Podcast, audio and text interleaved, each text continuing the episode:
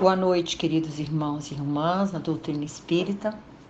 O estudo de hoje é o capítulo 5 do Evangelho segundo o Espiritismo, Bem-aventurados aflitos, a melancolia.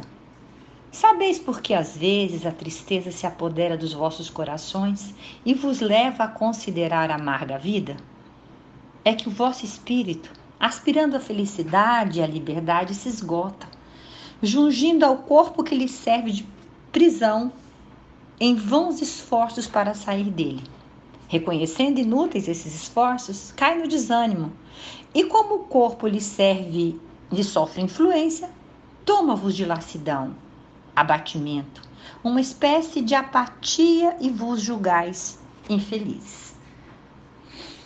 Inicialmente, temos que é, colocar que o termo melancolia quando foi escrito por Kardec, no livro do Evangelho segundo o Espiritismo, ainda era um termo que denominava todas essas doenças espirituais, a tristeza, a melancolia, a depressão. Então, só depois de Kardec é que a ciência se debruçou sobre isso para dividir, fazer essa divisão sobre cada uma dessas sensações e, e que o ser humano tem. Então, nós estamos aqui falando sobre todas essas doenças da alma: a tristeza, a melancolia, a depressão. O segundo ponto que nós temos que, que deixar muito claro é que cada ser humano sente a dor de uma forma. Nós não temos como fazer um juízo de valor da dor alheia. Cada um reage à melancolia e à depressão e à tristeza de uma forma muito particular. Muitas vezes você diz: Ah, eu tive depressão. Sim, mas eu fiz isso e isso e melhorei. Sim, mas a sua fórmula não serve para todo mundo. Cada um precisa buscar em si a sua autoajuda, o seu caminho. E qual é esse caminho? É o autoconhecimento. Nós precisamos nos conhecer. Nós precisamos cuidar para que não ocorra uma desintegração da nossa harmonia mental. É necessário que nós, todos os dias, arrumemos o patrimônio fisiológico que Deus nos deu. É importante olhar para nós mesmos. É essa pessoa que você encontra todo dia no espelho pela manhã, quando vai escovar os dentes, quando vai lavar o rosto, tem uma pessoa que aparece lá. Você conhece essa pessoa? Você cumprimenta essa pessoa? Você diz bom dia para você? Eu espero que o seu dia hoje seja bom. Como você está? Até onde você já cresceu? O que é que te deixa feliz? Por que você está tão amargurado?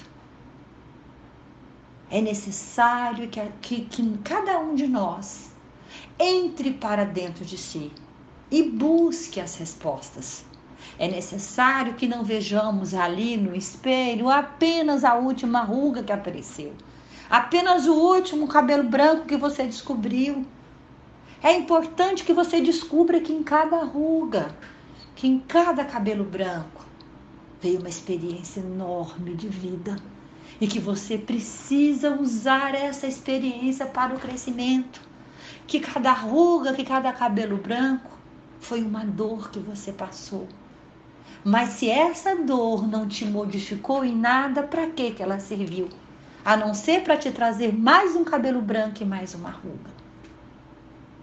As experiências que nós temos na vida são importantíssimas.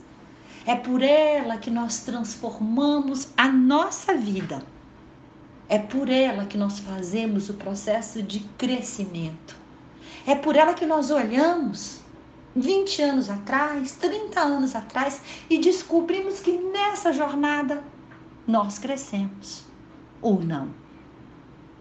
Será que não? Essa pergunta nós temos que nos fazer. Eu melhorei nos últimos 20 anos? Eu sou melhor hoje? Eu sou um ser humano mais tranquilo? Ou não?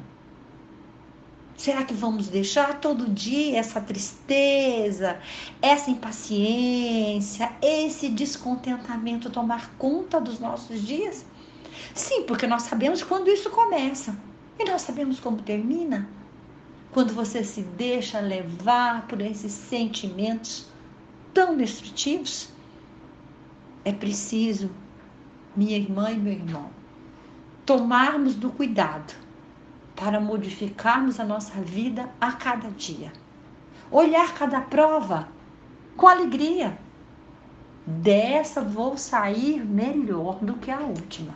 Vou crescer mais um pouco. Tem um ditado It que diz que o homem planeja e Deus ri. Porque o planejamento nosso não, não vale muita coisa. Eu digo mesmo que não vale quase nada.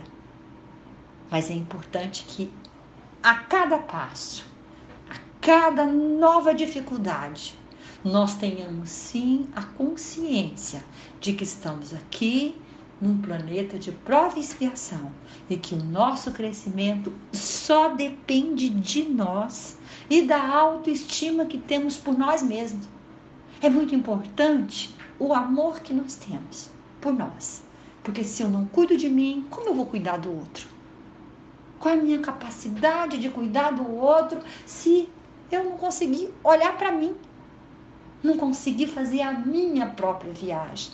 Como eu vou ajudar o outro na viagem que ele tem que fazer? Amar ao próximo como a si mesmo. Primeiro você se ama, primeiro você cresce, primeiro você descobre o que quer para você. Aí sim, você está em condição de estender a mão e ajudar o irmão de jornada. Que Deus esteja conosco. Amém.